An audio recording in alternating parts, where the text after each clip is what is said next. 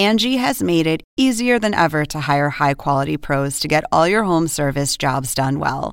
Just bring them your project online or with the Angie app, answer a few questions, and Angie will connect you with local pros who match your specific needs. Or book a service instantly at an upfront price. So join the millions of homeowners who use Angie to care for their homes and get your next home service job done well. Download the free Angie mobile app today or visit Angie.com. That's A N G I.com. Angie has made it easier than ever to hire high quality pros to get all your home service jobs done well. Just bring them your project online or with the Angie app, answer a few questions, and Angie will connect you with local pros who match your specific needs. Or book a service instantly at an upfront price. So join the millions of homeowners who use Angie to care for their homes and get your next home service job done well. Download the free Angie mobile app today or visit Angie.com. That's A N G I.com.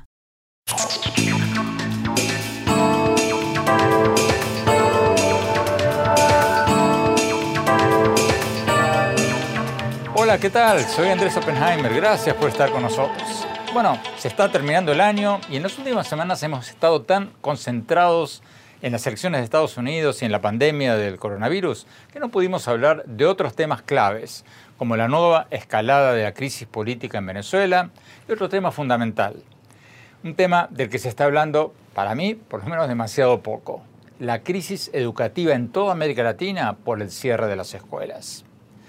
Vamos a ver unas cifras aterradoras más tarde en el programa. Pero vamos a empezar hablando de Venezuela y vamos a tener con nosotros al presidente de la Asamblea Nacional de Venezuela, Juan Guaidó, reconocido por Estados Unidos, la Unión Europea y la mayoría de los países latinoamericanos como el presidente encargado de Venezuela. Pero el mandato de Guaidó como presidente de la Asamblea Nacional de Venezuela vence el 5 de enero y el régimen de Nicolás Maduro ha realizado unas muy cuestionadas elecciones legislativas que eligieron a un nuevo Congreso oficialista controlado por Maduro que debe asumir ese día.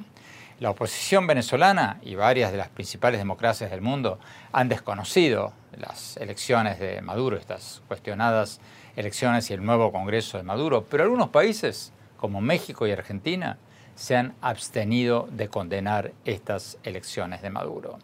Le vamos a preguntar a Juan Guaidó qué va a pasar en Venezuela después de que termine su actual mandato el 5 de enero.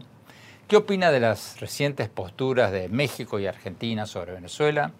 ¿Y qué peso político va a tener el reciente anuncio preliminar de la Corte Penal Internacional, de la CPI, que podría investigar a Maduro por presuntos crímenes contra la humanidad?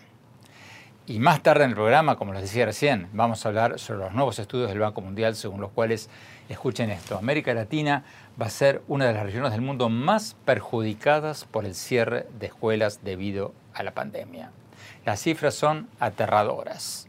Según el director de Educación del Banco Mundial, el número de niños latinoamericanos de 10 años que no pueden leer y entender un texto básico ha subido del 51% antes de la pandemia, o sea, principios del 2020, al 62% de los niños, mucho más que en otras regiones del mundo. Vamos a tener con nosotros al director del Departamento de Educación del Banco Mundial, Jaime Saavedra, y le vamos a preguntar qué tienen que hacer los países latinoamericanos, los maestros, los padres de familia, para recuperar el tiempo perdido por el cierre de las escuelas este año. Pero bueno, empecemos con el tema de Venezuela. Juan Guaidó, presidente de la Asamblea Nacional de Venezuela, lo tenemos en línea. Muchas gracias por estar con nosotros. Antes que nada, digamos que lamentamos profundamente la muerte de los 19 venezolanos, por lo menos, que se ahogaron mientras intentaban escapar de Venezuela a Trinidad, Tobago, nuestra solidaridad con sus familias y con todos los venezolanos. Vayamos al tema de fondo, que es la crisis que ya ha llevado a más de 5.200.000 venezolanos a irse del país.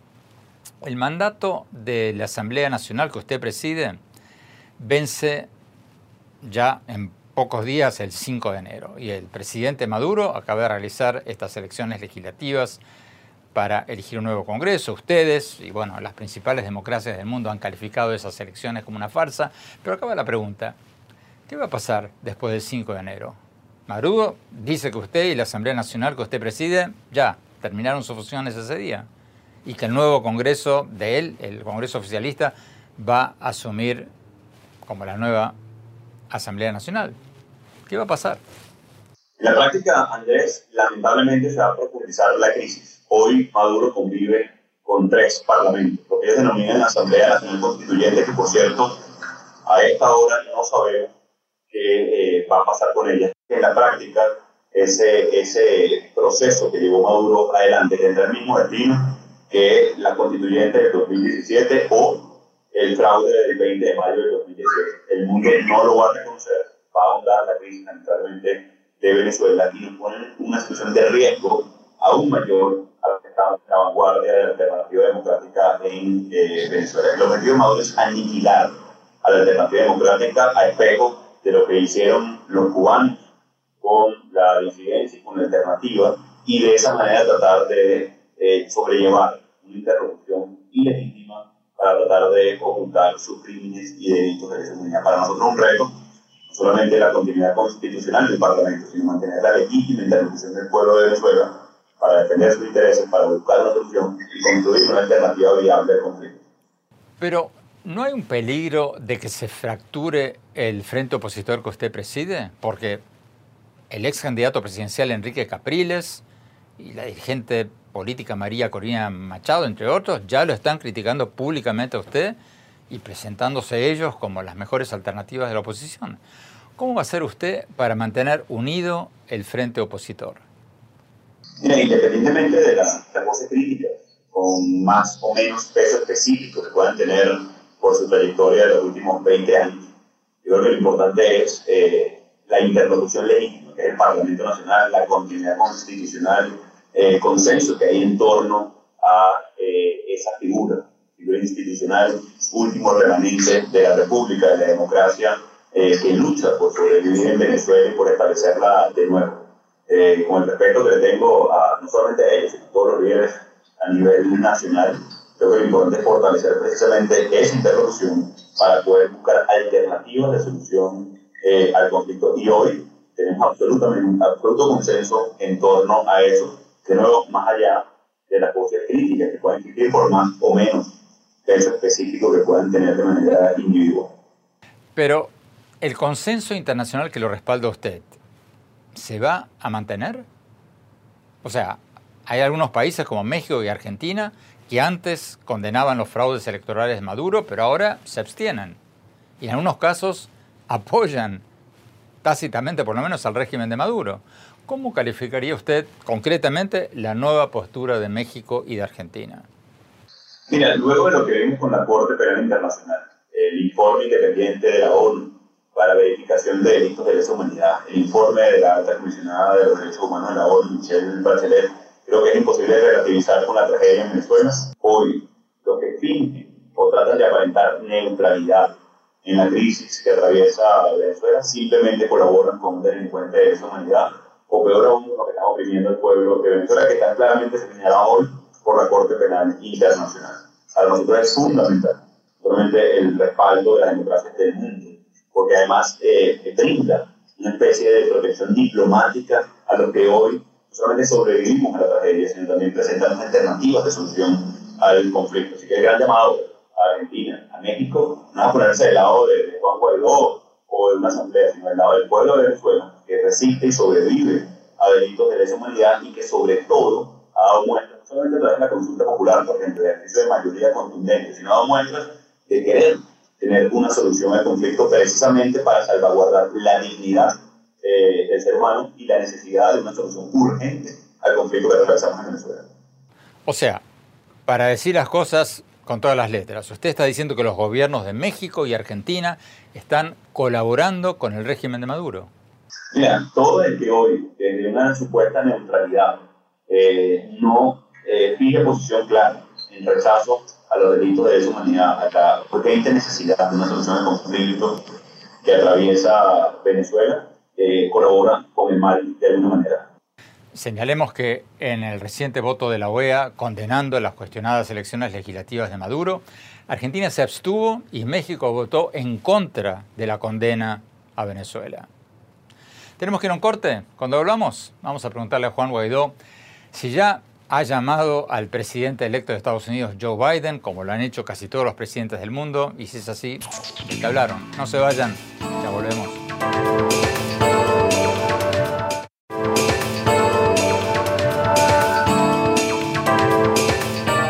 Gracias por seguir con nosotros. Estamos hablando con el presidente de la Asamblea Nacional de Venezuela, Juan Guaidó, reconocido por más de 50 países como el presidente encargado de Venezuela. Su mandato termina el 5 de enero, ya, ahora, en pocos días. Y el régimen de Venezuela dice que ese día va a asumir un nuevo Congreso controlado por el presidente Nicolás Maduro. Estados Unidos ha dicho que va a seguir reconociendo a Guaidó después del 5 de enero y los principales países europeos han dicho que no van a reconocer la nueva Asamblea Nacional Oficialista de Maduro. Pero la gran pregunta es, ¿qué va a pasar ahora? ¿Qué va a pasar después del 5 de enero? Juan Guaidó, gracias por seguir con nosotros. El presidente electo de Estados Unidos, Joe Biden, va a asumir el mando el 20 de enero. ¿Usted ha recibido información de si Biden va a continuar la política de Trump de seguir reconociéndolo a usted como presidente encargado después del 5 de enero? Como tú sabes, nuestra aproximación a la política estadounidense a través de la figura bipartidista. Debemos reconocer la determinada actuación de la administración del presidente Trump hasta este momento y estoy seguro que el presidente electo Biden conoce muy bien la, la situación en Venezuela, que adicionalmente eh, el, el régimen, por cierto, de sanciones fue eh, impuesto inicialmente en la administración eh, del presidente Obama y de la necesidad de una solución urgente al conflicto. Hemos tenido aproximación a través del punto de vista bipartidista y estamos absolutamente seguros del acompañamiento a la lucha en este momento de Venezuela. A ver si lo entendí bien. Usted está diciendo que concretamente Biden va a seguir reconociéndolo a usted. Tenemos certeza de que no va a seguir acompañando en el proceso. Sí. Varios presidentes y líderes, jefes de gobierno de todo el mundo han llamado ya a Biden para felicitarlo por su victoria. ¿Usted lo llamó? Estamos coordinando eh, toda la intención posible en este momento con la administración que ¿Ha hablado usted personalmente con algún colaborador cercano de Biden, alguien del círculo íntimo de Biden, desde las elecciones del 3 de noviembre? nuestro equipo está haciendo todos los enlaces eh, necesarios en este momento. ¿Usted personalmente no, no, lo ha hecho? El equipo lo está haciendo a través, eh, en este momento, de los canales formales. Maduro ha dicho que espera que se abra un diálogo con Estados Unidos bajo una administración de Joe Biden. ¿Usted cree que va a haber negociaciones entre ambas partes? Mira, Maduro siempre apela a la, a la figura de negociación porque sabe el contenido que tiene a nivel internacional. Lamentablemente Maduro ha utilizado esa frase suficientemente ya en este punto para que se entienda, no solamente en Venezuela, sino en el mundo, que la, simplemente la mal utiliza para ganar tiempo, para distender hoy de una presión que ya no tiene cómo hacer, solamente por las protestas en Venezuela, sino por los señalamientos internacionales de delitos de lesa humanidad. Y lo ha dicho el mundo entero muy claramente la única oportunidad eh, de una mediación es para la salida de Maduro de una elección presidencial y parlamentaria libre, justa y verificable. Maduro trata de ganar tiempo o tratar de aproximar de manera retórica, cosa que ya no, el mundo no cae ya en, esa, en juego. Señalemos para quienes no siguen el día a día de Venezuela que el presidente electo Biden no ha hecho anuncios todavía sobre sus políticas hacia Venezuela, pero ha calificado a Maduro de dictador. Tenemos que ir a un corte. Cuando volvamos, vamos a preguntarle a Juan Guaidó qué impacto político va a tener el reciente anuncio de la Corte Penal Internacional de que podría iniciar una investigación a Maduro por presuntos crímenes contra la humanidad. No se vayan, ya volvemos.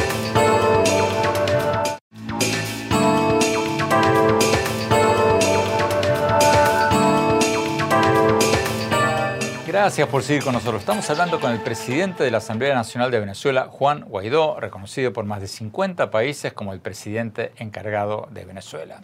Su mandato termina el 5 de enero, ya en muy pocos días. Sigamos con la entrevista.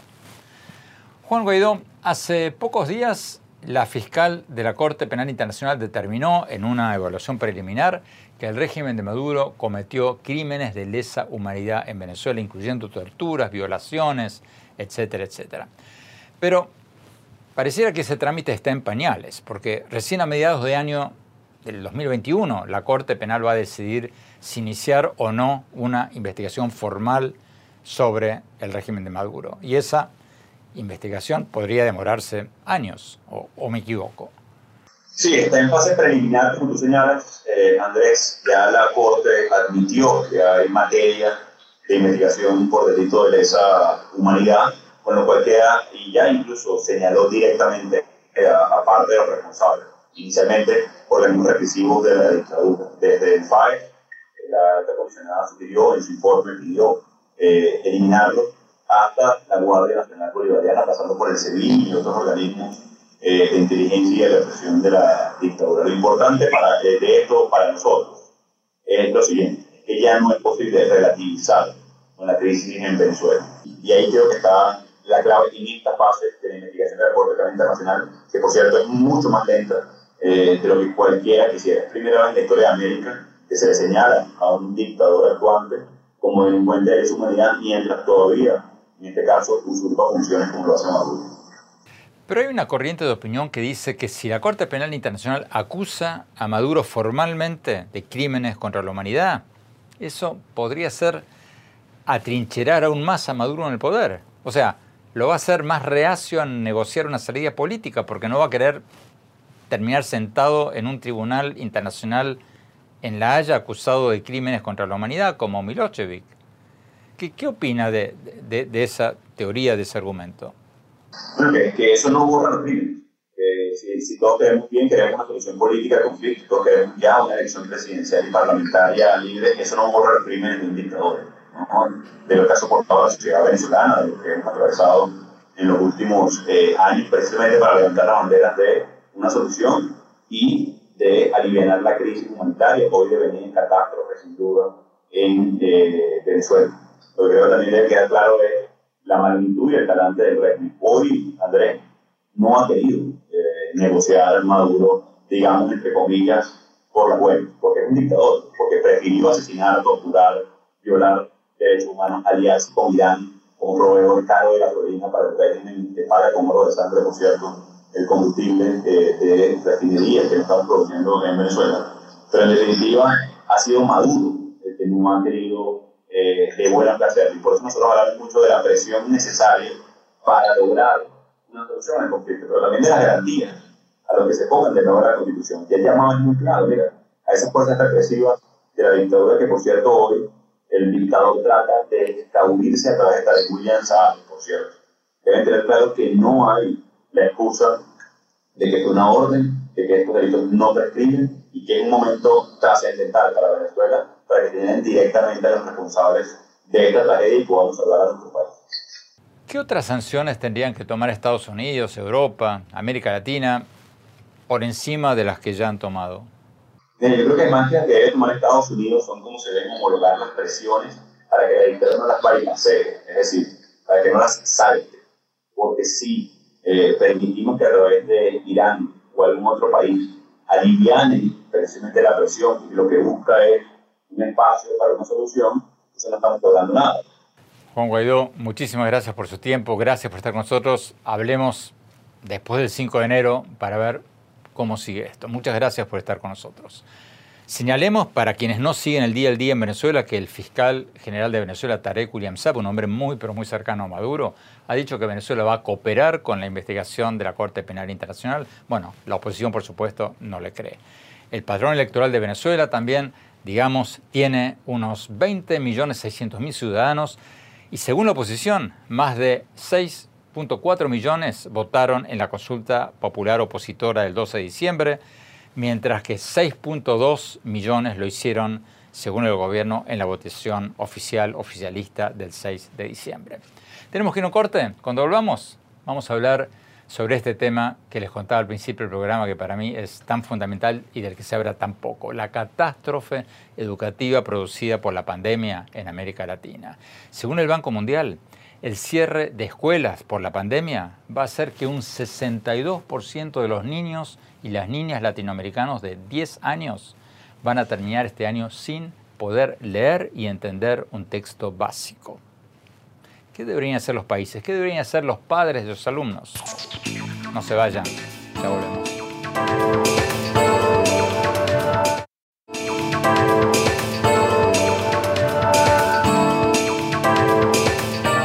Gracias por seguir con nosotros. Un nuevo estudio del Banco Mundial dice que América Latina va a ser una de las regiones del mundo más perjudicadas por el cierre de las escuelas por la pandemia del coronavirus. Las cifras, como les decía al principio del programa, son aterradoras. Escuchen esto, el número de niños latinoamericanos de 10 años que no pueden leer o entender un texto básico ha subido del 51% a principios de año, antes de la pandemia, al 62% a fines de año, mucho más que en otras regiones del mundo. ¿Qué tienen que hacer los países? ¿Qué tienen que hacer los maestros, las maestras, los padres de los alumnos? ¿Habría que cancelar las vacaciones de verano para recuperar el tiempo perdido? Tenemos con nosotros a Jaime Saavedra, director del Departamento de Educación del Banco Mundial. Doctor Saavedra, muchas gracias por estar con nosotros.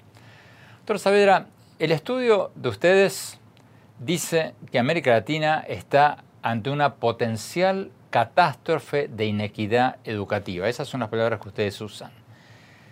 Más que otras regiones del mundo. Explíquenos, por favor, por qué la pandemia golpeó a América Latina en materia de educación más que a otras regiones del mundo. ¿Cómo, se explica eso? Mira, eh, por varias razones, y muchas gracias por la invitación. Nosotros estamos viendo una potencial pérdida de aprendizaje, digamos, ¿no? de pérdida del potencial de capital humano de los, de los chicos eh, muy grande en América Latina, por varias razones.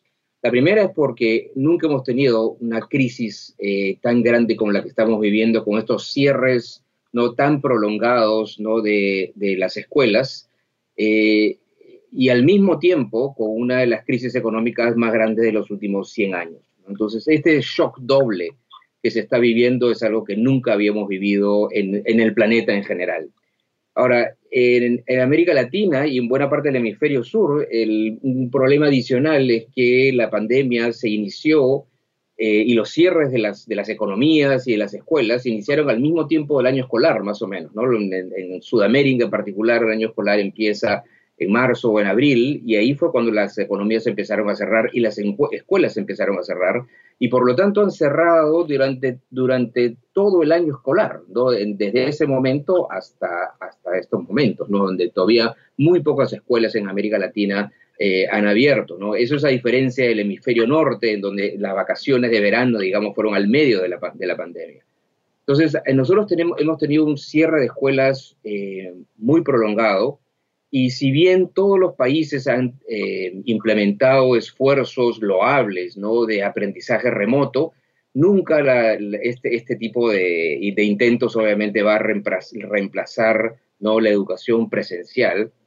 Y por otro lado, obviamente la experiencia que distintos niños están viviendo es muy, muy distinta. ¿no? En, esta, en la región hay algunos chicos que tienen conexión a Internet en su casa, pueden estar conectados eh, vía Zoom o cualquier plataforma con sus maestros o con sus, o con sus eh, compañeros, tienen libros en la casa, un espacio donde trabajar, padres que, digamos, tratan de orientar su proceso educativo. Y en el otro extremo vas a tener un niño en una zona rural, ¿no? que no tiene acceso obviamente a Internet, que no tiene libros en su casa eh, y que quizás puede tenga que caminar un par de horas para llegar a un sitio donde haya acceso a poder conectarse vía WhatsApp con su profesor del, teléfono de su papá. De su papá Entonces, es lo que nos preocupa muchísimo es que esa desigualdad de oportunidades se está amplificando con esta crisis. ¿A qué países de América Latina le golpeó más el cierre de escuelas? Mira, yo creo que le ha golpeado a todos los países de América Latina. Quizás el único país que yo te diría que pudo reducir eh, las tasas de contagio rápidamente y pudo también empezar a regresar más rápido a, los chicos a las escuelas es Uruguay, ¿no? que ya en agosto los chicos estaban empezando a regresar, empezaron primero los chicos en las escuelas rurales, luego en las escuelas urbanas. Claro, una educación también semipresencial, ¿no? Los chicos no iban todos los días, ¿no? Pero quizá yo te diría que, que, Uruguay es, es, una excepción, ¿no? En todo el resto de países, digamos, hemos tenido cierre de escuelas muy prolongados que se mantienen hasta este momento. Usted decía recién que hubo una gran pérdida de aprendizaje, pero ¿se puede cuantificar esa pérdida educativa? ¿Compararla con otras regiones, con otros países? Mira, hace 10 meses yo te hubiera dicho eh, que América Latina está viviendo una gravísima crisis de aprendizajes. ¿Y cómo te lo cuantificaría? Te diría, mira, miremos el porcentaje de chicos que a los 10 años no puede leer y entender un texto. Nosotros hemos calculado este indicador que le llamamos pobreza de aprendizaje. E, ese, indicador lo lanzamos justamente en el Banco Mundial en noviembre del año pasado. ¿no? Entonces, yo te hubiera dicho, antes de la pandemia ya estábamos viviendo una crisis grave de aprendizajes porque la mitad de los chicos de la región no pueden leer y entender un texto. Si no logran los aprendizajes básicos de lectura, obviamente todos sus otros objetivos educacionales ¿no? están comprometidos. Ese 51% antes de la pandemia, nuestra expectativa es que puede incrementarse en 11 puntos, que puede llegar a 62% como consecuencia de esta crisis. ¡Wow! Déjeme ver si entendí bien, porque esa cifra es terrible, aterradora. Un 62% de los niños y las niñas en América Latina no pueden leer y entender un texto básico. ¿E-, ¿Eso es lo que está diciendo? Así es, efectivamente. Esa es la manera de interpretar eso que yo te estaba diciendo. Eh, y, como, y como te digo, eso ya era una crisis. ¿no? Antes de la pandemia, ese número no era 62%, era 51%, y eso ya era extremadamente grave. Yo no te hubiera dicho tenemos un problema educativo, yo te hubiera dicho tenemos una crisis educativa. Entonces, esa crisis se ha incrementado o se estaría incrementando de manera sustancial. Y obviamente, justamente por este, esta desigualdad que yo te, que te, mencionaba, ¿no? Y por las diferentes experiencias que han tenido los, los niños durante esta, durante esta pandemia, es que vemos que las desigualdades que ya existían en la región, entre algunos niños que tenían un buen estímulo educativo y otros tipos que no, ¿no? esas desigualdades estarían incrementándose sustancialmente. Tenemos que ir a un corte. Cuando volvamos, vamos a preguntarle al doctor Saavedra qué tendrían que hacer los países, qué tendrían que hacer los padres de los estudiantes para recuperar el tiempo perdido por el cierre de las escuelas. No se vayan, ya volvemos.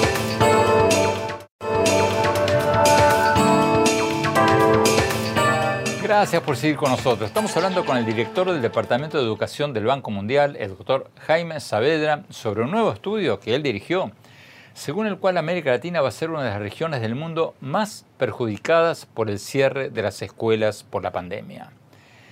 Las cifras son aterradoras, espeluznantes. El número de niños latinoamericanos de 10 años que no pueden leer y entender un texto básico ha subido del 51% al 62% este año, mucho más que en otras regiones del mundo. Doctor Saavedra, ¿qué podemos hacer? ¿Cómo recuperar el tiempo y aprendizaje perdido durante esta pandemia? Mira, como siempre en esta vida, toda crisis es también una oportunidad. Yo creo que hay varias cosas que hemos aprendido ¿no? Eh, durante, esta, pandemia. ¿no? Por un lado, hemos, hemos aprendido que hay una brecha digital inmensa eh, que hay que cerrar.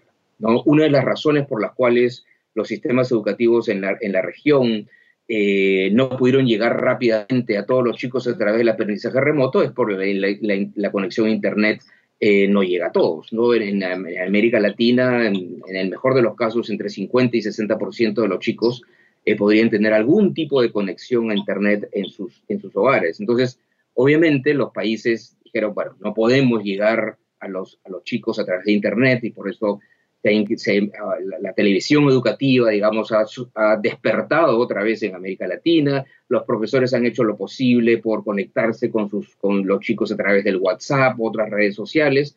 Entonces ha habido muchos intentos, pero no es suficiente. Una lección entonces es que esa brecha digital hay que cerrarla.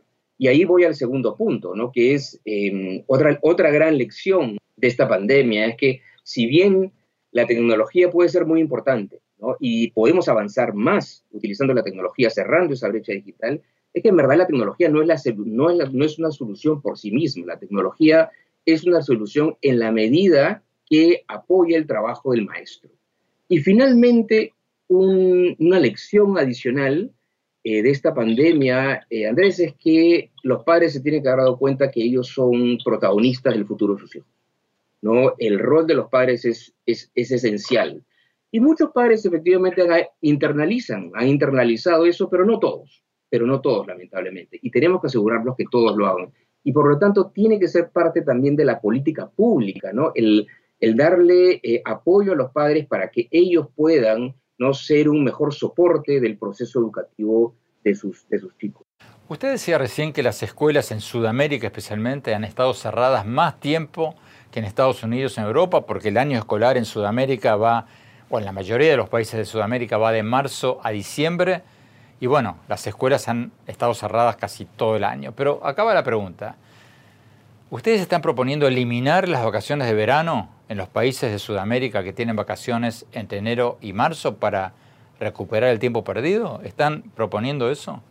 Mira, en promedio en América Latina se han perdido 160 días efectivos de, en promedio, ¿no? Eh, días efectivos de clases, ¿no? Eh, y, es, y, nos estamos aproximando a terminar eh, perdiendo, digamos, 180 o casi 200 días, que es casi perder todo, todo el año, ¿no?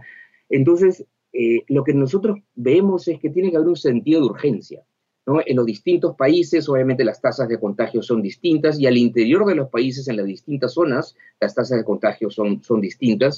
Entonces nosotros vamos a tener que entrar a un proceso de manejo de la crisis. No, no podemos pensar que esta pandemia se va a acabar en algún momento o que rápidamente la vacuna nos va, no, nos va a permitir regresar a como era la vida antes rápidamente. Lamentablemente ese no va a ser el caso.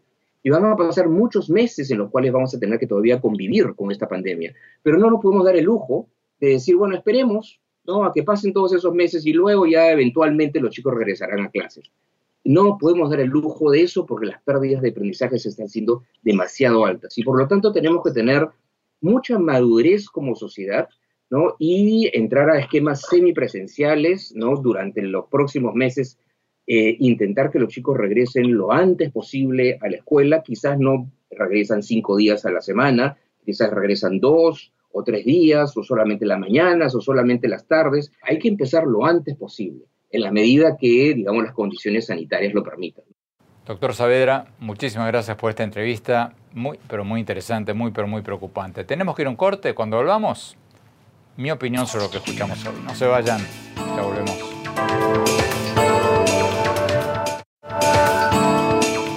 Muchas gracias por seguir con nosotros. Mi opinión sobre la entrevista que acabamos de ver con el director del Departamento de Educación del Banco Mundial sobre este nuevo estudio que dice que América Latina va a ser una de las regiones del mundo más castigadas por el cierre de escuelas por la pandemia del coronavirus. Las cifras, como hablábamos durante el programa, son espeluznantes, aterradoras. Según nos dijo el doctor Saavedra, Jaime Saavedra, en esta entrevista, el número de niños latinoamericanos de 10 años que no pueden leer y entender un texto básico ha subido del 51% a principios de año, antes de la pandemia, al 62% hoy en día. Un aumento de la pobreza educativa mucho mayor que la de otras regiones del mundo. Para mí, este tema tendría que estar en el centro de la agenda política y periodística en México, en Argentina, en Perú, en Colombia, en Bolivia, en todos nuestros países. Porque esta es la mayor amenaza para el futuro de nuestros países, que tengamos una población cada vez menos capacitadas mientras los países asiáticos y de Europa del Este y otros países emergentes mejoran cada vez más su calidad educativa y exportan productos cada vez más sofisticados al resto del mundo. ¿Por qué es tan importante esto? Porque estamos en la era de la economía del conocimiento, la era en la que el producto del trabajo mental vale cada vez más y el producto del trabajo manual y de las materias primas como el petróleo vale cada vez menos. Hoy en día, las empresas como Google o Facebook o Uber que venden cosas que no se pueden tocar, valen mucho más que el Producto Bruto de muchos de nuestros países. Y en América Latina seguimos exportando petróleo, granos otras materias primas sin ningún valor agregado como hace 200 años. El retraso educativo en América Latina es una receta para la pobreza. Fíjense, hace algunos años cuando escribí un libro sobre educación llamado Basta de Historias, me sorprendió enterarme de que en América Latina tenemos una de las tasas de repetición de grado más altas del mundo. O sea, en lugar de capacitar a los maestros y a las maestras en las escuelas para lograr retener a los alumnos, hacemos que los niños repitan de grado y los niños terminan desertando. De hecho, estamos expulsando a los niños y a los jóvenes de la escuela, especialmente a los más pobres, a los que no pueden tener padres que les ayuden en las tareas escolares o un tutor en la casa. Los estamos expulsando de la escuela en lugar de mejorar la enseñanza para hacerla más divertida, más interesante, más moderna. Y ahora, con la pandemia, según escuchamos hoy, vamos a tener terminar expulsando todavía más niños y más niñas de las escuelas. ¿Qué hacer? Bueno, como me dijo un profesor de Harvard que cito en ese libro que les mencionaba recién, la educación es algo demasiado importante como para ser dejada en manos de los gobiernos. Son los empresarios, los académicos, los periodistas los que tenemos que poner este tema en la agenda política, en la agenda periodística, para que los gobiernos se pongan las pilas y mejoren la calidad educativa. Porque los presidentes no lo van a hacer por sí solos. Porque los presidentes, los gobiernos piensan en plazos electorales, en plazos de cuatro, cinco, seis años. Y la inversión en el perfeccionamiento de maestros o directores de escuelas es una inversión a 10 o 15 años. Y es una inversión que no sale en la foto. Y si un presidente quiere invertir en calidad educativa, lo más probable es que su jefe de campaña le diga, señor presidente, por favor, invirtamos en el edificio de la escuela, en el hospital, en los puentes, en caminos, en algo que salga en la foto, en algo que usted pueda cortar la cinta inaugural. La calidad educativa no sale en la foto. Entonces creo que nosotros, la sociedad civil, en todos nuestros países, tenemos que exigir hoy más que nunca que los gobiernos le pongan freno a esta catástrofe educativa que estamos viviendo. Porque con un 62% de los niños que no pueden leer y entender un texto básico, nunca vamos a salir del pozo. Bueno, se nos acabó el tiempo. Gracias por habernos acompañado. Los invito a visitar mi blog sobre todos estos temas, política, economía, innovación, educación, en el sitio de internet andresopenheimer.com.